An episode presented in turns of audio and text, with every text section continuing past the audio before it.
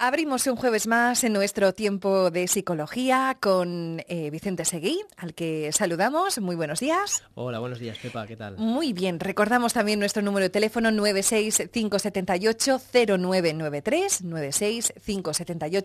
96578-0993, por si alguien quiere preguntarle algo a nuestro psicólogo de cabecera, Vicente Seguí. Así que vamos a empezar este, esta sección y vamos a hablar de una palabra que es un poco complicada, a ver si lo decimos bien. Resiliencia. ¿Lo decimos bien? ¿Qué es? ¿Qué es? Bueno, Pepa, eh, la resiliencia es un poco una capacidad eh, que, tenemos, que tiene el ser humano y que viene a ser la resistencia que puede tener ah, frente a la adversidad en situaciones de estrés, es decir, la capacidad de sobreponerse.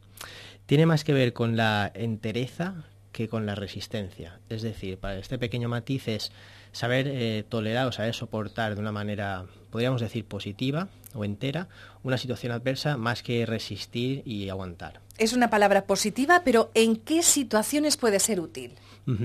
Puede darse, podemos hacer uso de ella en cualquier situación adversa de la vida, como podría ser, eh, por ejemplo, eh, personas que sufren maltratos, abusos físicos o psíquicos, sexuales, enfermedades crónicas también muy importantes o enfermedades prolongadas, como por ejemplo podría ser el cáncer, abandonos afectivos, mm, fracasos, catástrofes naturales, etcétera, etcétera. ¿Y el resiliente eh, nace o se hace? ¿Esa actitud eh, se puede trabajar o, se nace con ella?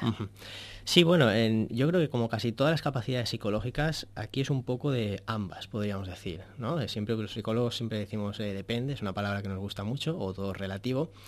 Y bueno, yo creo que hay partes que están determinadas por la biología, con las cuales cada persona pues tiene las suyas, pero luego sí que hay una parte de la capacidad que se puede, es más, eh, se debe entrenar. Es decir, podemos aprender a utilizar esta capacidad y hacerla más fuerte. De la misma manera, como si fuera la forma física, me gusta hacer esa comparación, si una persona la tiene eh, de natural, digamos, más, más aumentada y deja de trabajarla con el tiempo, también puede ir perdiéndola progresivamente con lo cual es importante siempre estar entrenando.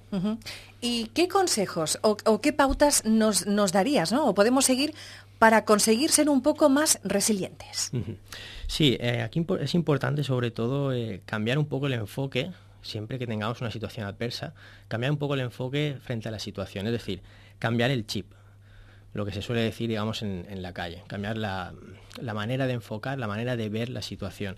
También aceptar las emociones es algo muy importante siempre, no es eh, tratar de negarlas, sino simplemente aprender a vivirlas. Eh, tenemos que tener en cuenta que se puede construir a través de la adversidad, se puede construir a través de, los malos momentos y siempre hay aprendizajes que podemos tener eh, de cara al futuro. En cierto modo yo creo que también aquí a veces hace falta eh, darse o hacerse ciertas preguntas para un poco clarificar la mente. Las emociones son importantes, hay que vivirlas, hay que tenerlas presentes, pero no son la única parte. La parte mental, la parte racional también hay que utilizarla. Y es un poco, es importante saber, digamos, a veces guiar un poco todos esos pensamientos que conforman un batiburrillo y que nos, causan confusión. Algunas de estas preguntas podrían ser, por ejemplo, eh, ¿cuál es el problema que estoy teniendo? cuál es su gravedad y su urgencia, aprender, digamos, a estratificar bien el, problema, también a cuántas personas implicas o implica, cuál es eh, mi deseo o mi objetivo dentro de mis posibilidades, qué resultado, muy importante esta pregunta, qué resultado voy a considerar satisfactorio, es decir, algo que esté dentro de la realidad, y qué voy a aprender. También eh, yo creo que es importante, con lo que decía antes, el tema de cambiar el chip, ese saber o aceptar que el, cambio forma parte de la vida. Entonces a partir de ahí va a resultar un poquito más sencillo hacerlo todo. Y por último, yo creo que podríamos decir también eh, ponerse en marcha. Eh, tomar decisiones creo que es algo muy importante cuando estás frente a una situación adversa.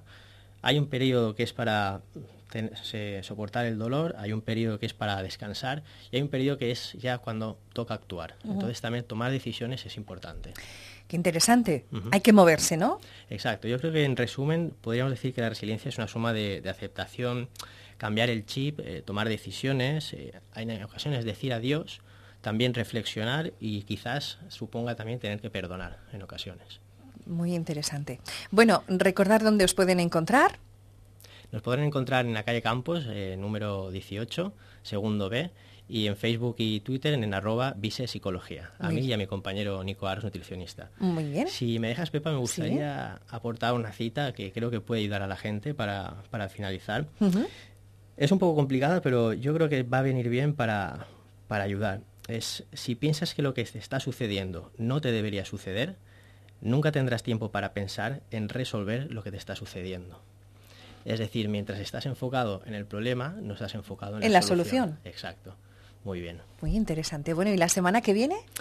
Pues bueno, ahí lo de todo esto que hemos estado hablando las últimas semanas, yo creo que sería interesante ya para cerrar el círculo, hemos hablado de felicidad, de resiliencia, creo que sería bueno que habláramos un poquito acerca del perdón. Y para cerrar mm, todo esto, quiero decir una pequeña reflexión al hilo con la resiliencia y con el perdón que vendrá la semana que viene es ¿Qué crees que habrá sucedido a nivel psicológico, a nivel resiliencia, a nivel perdón, con las víctimas que tuvimos en el 11M, por desgracia, hace unos años aquí en España? Bueno, pues ahí queda esa pregunta y supongo que la contestación de, ese perdón, ¿no? que es tan importante también para descansar nosotros, a partir de la semana que viene, el jueves que viene. Muchas gracias, Pepa. Bueno, pues gracias. Hasta la semana que viene. Hasta luego.